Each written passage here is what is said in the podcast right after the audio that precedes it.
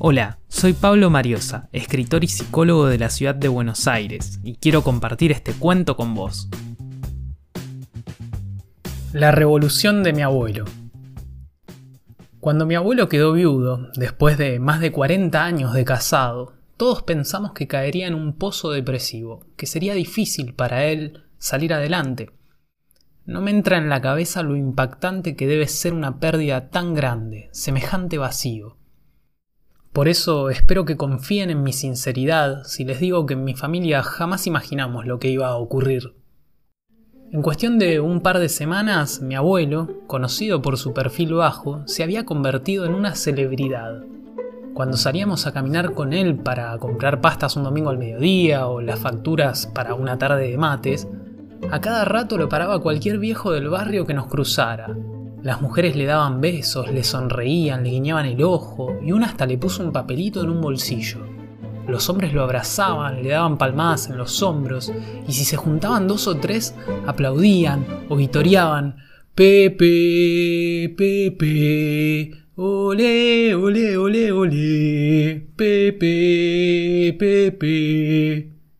Al principio pensamos que se trataba de otra cosa, porque cada vez que le preguntábamos se reía y no contestaba. Mi abuelo es un tipo humilde, por eso mi hermana tiró la idea de que quizás le había salvado la vida a algún vecino y jamás nos lo contaría. Fue tanta la intriga que empezamos a parar las orejas y a sacarle charla al diariero, al panadero y algún que otro vecino de esos que tienen como hobby la sencilla acción de estar en la vereda. Se rumoreaba que don Pepe había agrupado a una veintena de personas en el centro de jubilados del barrio y además que había dado charlas abiertas en la plaza más cercana. Los que pasaban pensaban, aferrados a sus prejuicios, que se trataba de ajedrez, bochas o truco, que tal vez estaban reunidos para organizar un torneo o un viaje grupal a alguna terma. Lejos de eso, ante la multitud de adultos mayores boquiabiertos, don Pepe dijo cosas como, si te gusta es así, y si no te gusta pasás para allá, seguís de largo. Todo nos parecía demencial, pero tenía que haber una explicación. Mi abuelo pasó de ser el vecino al que todos le ofrecían sus condolencias, según la reconstrucción de los hechos que hicimos, a convertirse en el terror de los viejos y en la preocupación de los hijos a cargo de sus madres jubiladas, sin importar que se tratase de viudas, solteras, separadas o divorciadas. Entre todos sus familiares, cuando don Pepe enviudó hubo un común acuerdo y le regalamos su primer teléfono móvil. Él se mostró algo reticente, aunque valoró el gesto de sus seres queridos. Reconocía que, ahora que iba a vivir solo, era importante poder hablar con sus hijos y nietos si fuese necesario.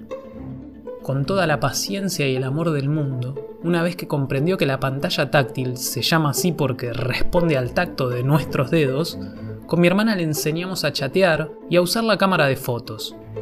Me acuerdo que apenas logró sacarse y guardar su primera selfie, claro que después de corroborar cada paso en una hojita en donde había apuntado nuestras indicaciones, nos preguntó, ¿y para qué quiero saber esto, chicos? De ahí a bajarse Tinder, hacerse un usuario y arreglar encuentros con señoras del barrio, hay una misteriosa línea de tiempo que ninguno de los dos se atreve a comprender. La revolución de mi abuelo, Pablo Mariosa. Historias para ser leídas en hora pico. Gracias por escuchar. Si te gustó mi lectura, te invito a seguirme en Instagram y en Facebook como Mariosa Pablo. Nos leemos.